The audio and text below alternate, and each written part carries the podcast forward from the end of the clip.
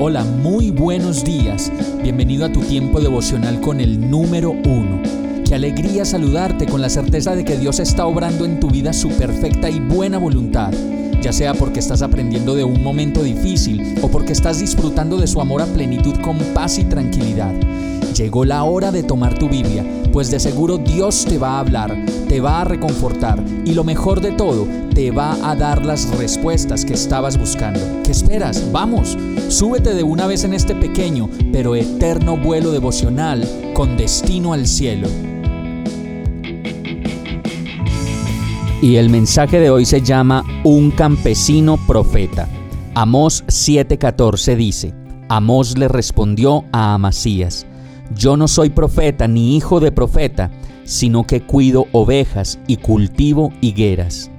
Amós, como lo dice la palabra, no era un hombre instruido, ni mucho menos un universitario, sino un campesino que cuidaba ovejas y cultivaba higueras, y aún así Dios le indicó que fuera y profetizara al pueblo de Israel.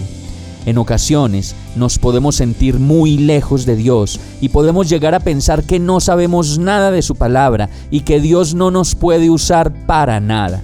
Sin embargo, como le sucedió al profeta Amós, un campesino, también Dios nos puede usar en el momento en que menos lo imaginemos para hablar de su palabra y para compartir sus enseñanzas con otras personas que lo necesiten.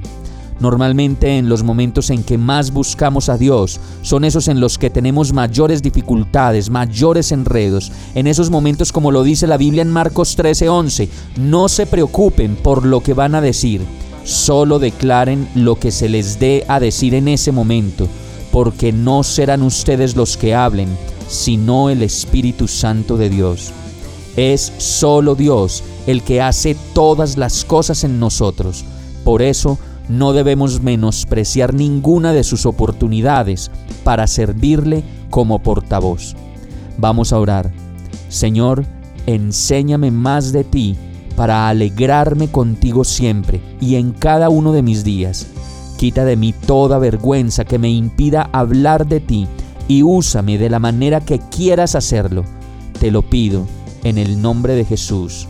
Amén. Hemos llegado al final de este tiempo con el número uno.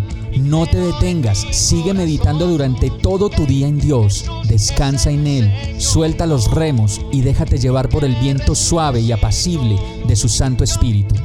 Solo compártelo con quien lo necesite y ames. Hoy, de la mano de Dios, todo será un gran día.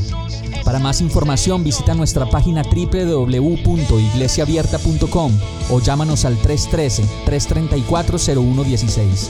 Oramos y rogamos para que cada día te enamores más de Dios y para que no pares de pasar todo tu tiempo con el número uno.